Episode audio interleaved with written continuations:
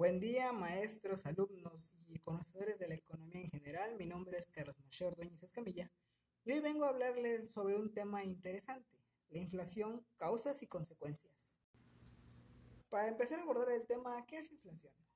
Bueno, se conoce como inflación al fenómeno que ocurre cuando sube el nivel general de precios de los productos y servicios. Actualmente esto se puede calcular mediante los índices de precios, utilizando promedios ponderados de los precios de miles de productos individuales. El INPC o Índice Nacional de Precios al Consumidor mide el costo de una canasta de bienes y servicios de consumo a precios de mercado en relación con el costo de la misma canasta pero en otro año o lo, lo que se le conoce como año base. Pero ¿a qué nos enfrentamos cuando hablamos de inflación?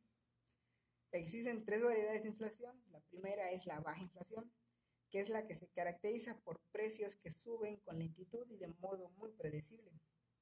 Se define como una inflación baja cuando las tasas anuales son de un solo dígito y los precios son más o menos estables. La gente eh, confía en el dinero y puede conservar su valor mes con mes y año tras año. Otra variante de la inflación es la inflación galopante. Esta inflación se halla entre los límites de dobles o triples dígitos ser decirse 20, 30, 100, 200% anual. Se llama inflación galopante o inflación muy alta. La inflación galopante es relativamente común en países con gobiernos débiles, guerras, revoluciones como Argentina, Chile, Venezuela o Brasil. Y luego está la hiperinflación. Esta hiperinflación no se puede decir nada bueno de ella o de los países que tienen esta ya que es una economía con precios sumamente altos que pueden subir de millones, incluso billones por año. Pero, Carlos, ¿qué causa que un país se vea afectado por la inflación? Bueno, déjame decirte que las causas son varias, como la inflación por demanda, que ocurre cuando la demanda de un servicio o un bien incrementa tanto que supera la oferta. Esto provoca que los vendedores aumenten sus precios, ya que de lo contrario se agotaría el producto y además pueden aprovecharla de mayor manera la demanda para ganar más dinero. Pero qué curioso que esa acción es lo que da lugar a la inflación. Otro más es la inflación por costes. También puede suceder que incrementen los precios de los productos por un aumento en el coste de alguna materia prima, como puede ser el petróleo o la madera, obligando al vendedor a subir sus productos y los bienes o los precios de los bienes finales para conseguir obtener ganancias o la inflación estructural, que se produce cuando sube el precio de un determinado producto o servicio importante de la sociedad, generando un efecto dominoso sobre el precio del resto de los bienes. También tenemos lo que es la inflación monetaria, que puede generarse cuando aumenta la oferta monetaria por políticas de gobierno, pero la demanda no crece conforme la misma. Esto es causado a veces, bueno, muchas veces, por la falta de comunicación o la falta de sincronía.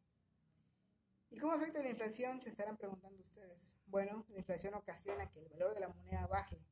La inflación hace que los precios de los productos suban y la moneda del país pierda valor. De esa manera se produce el poder adquisitivo de la población. Ahora, necesitas más dinero para hacer frente a los gastos habituales por el aumento de los precios y ya no se puede tener una vida económica estable.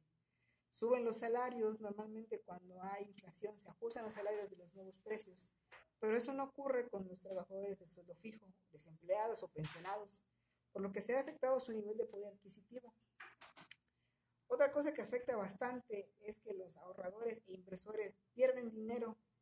Si tenías dinero invertido, ahorrado independientemente de dónde lo guardes, un banco o en acciones de alguna compañía, ese dinero ya no tiene el mismo valor que antes debido a la inflación y desciende la, desciende la creación de empleos la demanda cae por los precios altos y los costos aumentan para las empresas por el intercambio de los salarios, cae la inversión y la creación de empleo disminuye.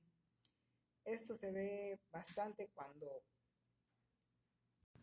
o más bien ocasiona el aumento de los salarios, ya que al aumentar los salarios, las compañías no pueden pagar mano de obra en niveles abundantes, por así decirlo, no pueden costear manos de obras más este, numerosas.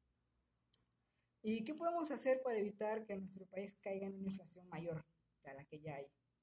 Bueno, se pueden tener diferentes eh, planes de contingencia, pero los más recomendados es reducir la masa monetaria, porque al haber menos monedas en circulación, se aumenta su valor. hay menos oferta de dinero.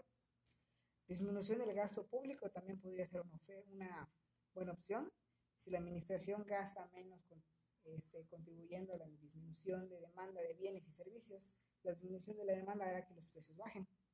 La reforma tributaria y la reforma previsional también sirven bastante en ese tipo de casos.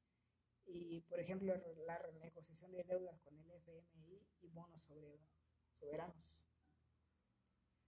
Sería todo de mi parte. Espero que les haya sido de agrado la información. Y nos vemos en la siguiente. Muchas gracias.